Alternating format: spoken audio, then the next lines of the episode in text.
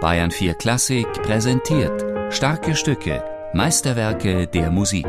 Immer samstags um 17 Uhr in Bayern 4 Klassik.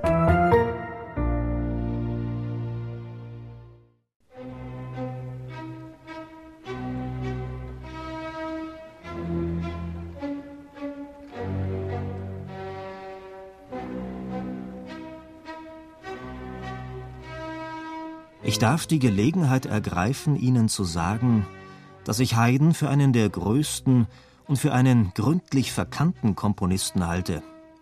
Der Philosoph Theodor Wiesengrund Adorno in einem Brief an seinen Verleger.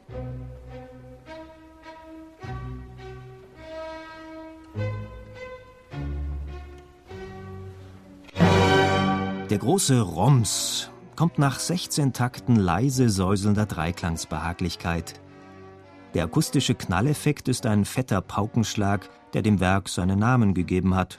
Sinfonie mit dem Paukenschlag. Laut musikhistorischer Legendenbildung soll ihn Joseph Haydn in den langsamen zweiten Satz hineinkomponiert haben, um das träge Publikum aus seinem konzertanten Tiefschlaf zu wecken. Und können wir uns diese Szene nicht so richtig gut vorstellen? Puderperücken und Schönheitspflästerchen, artige Akkorde und grazile Melodien, in unverbindlichem Rokoko-Zuckerguss. Wem wäre da nicht irgendwann zum Gähnen zumute? Roms. Erschrocken fahren wir aus süßen Träumen auf. Das spitzbübische Paukenfortissimo ist sicherlich der bekannteste Takt, den Haydn je komponiert hat. Aber was will uns der Meister damit sagen? Etwa Selbstironie oder vielleicht Spott über die musikalischen Belanglosigkeiten seiner frühklassisch empfindsamen Kollegen? Seien wir ehrlich, in den Augen bzw. Ohren seiner Rezipienten würde so manchem Werk Haydns ein deftiger Donnerschlag ganz gut tun. Das verniedlichende Bild vom volkstümelnden Papa Haydn ist bis heute leider noch nicht völlig verblasst. Darum spricht Adorno ja auch vom gründlich verkannten Komponisten.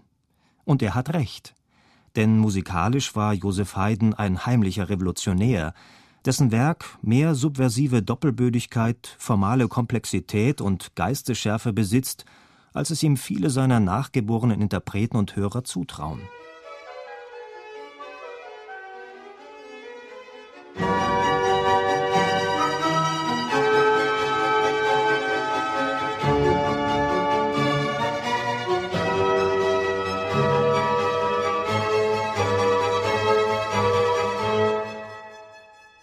Joseph Haydns Sinfonie Nummer 94 G-Dur mit dem Paukenschlag entsteht in den Jahren 1791 und 1792.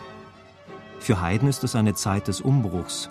Der Komponist ist seit kurzem Rentner, zwangsweise, denn nach dem Tod seines Dienstherrn, des Fürsten Nikolaus Esterhazy, hat dessen amusischer Nachfolger die fürstliche Kapelle aufgelöst, nicht ohne den knapp 60-jährigen Kapellmeister mit einer ausreichenden Pension zu versehen.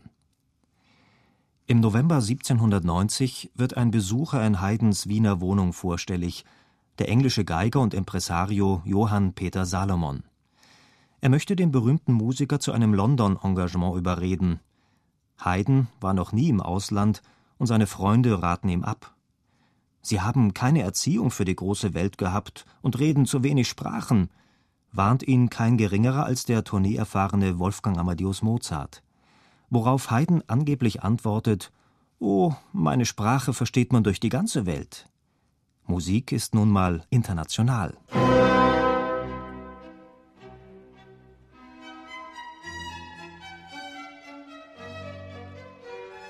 Am 15. Dezember verlässt Haydn Wien. Gegen ein ansehnliches Honorar hat er sich verpflichtet, sechs neue Sinfonien zu liefern und sie in London vom Cembalo aus zu dirigieren. Eine davon ist die mit dem Paukenschlag. Sie wird am 23. März 1792 in den Hanover Square Rooms uraufgeführt, einem populären, einst von Johann Christian Bach eröffneten Konzertsaal im Westen der Regent Street. Joseph Haydns Englandaufenthalt ist ein Riesenerfolg. Für einen Moment zieht es der Komponist sogar in Erwägung, sich auf der Insel niederzulassen.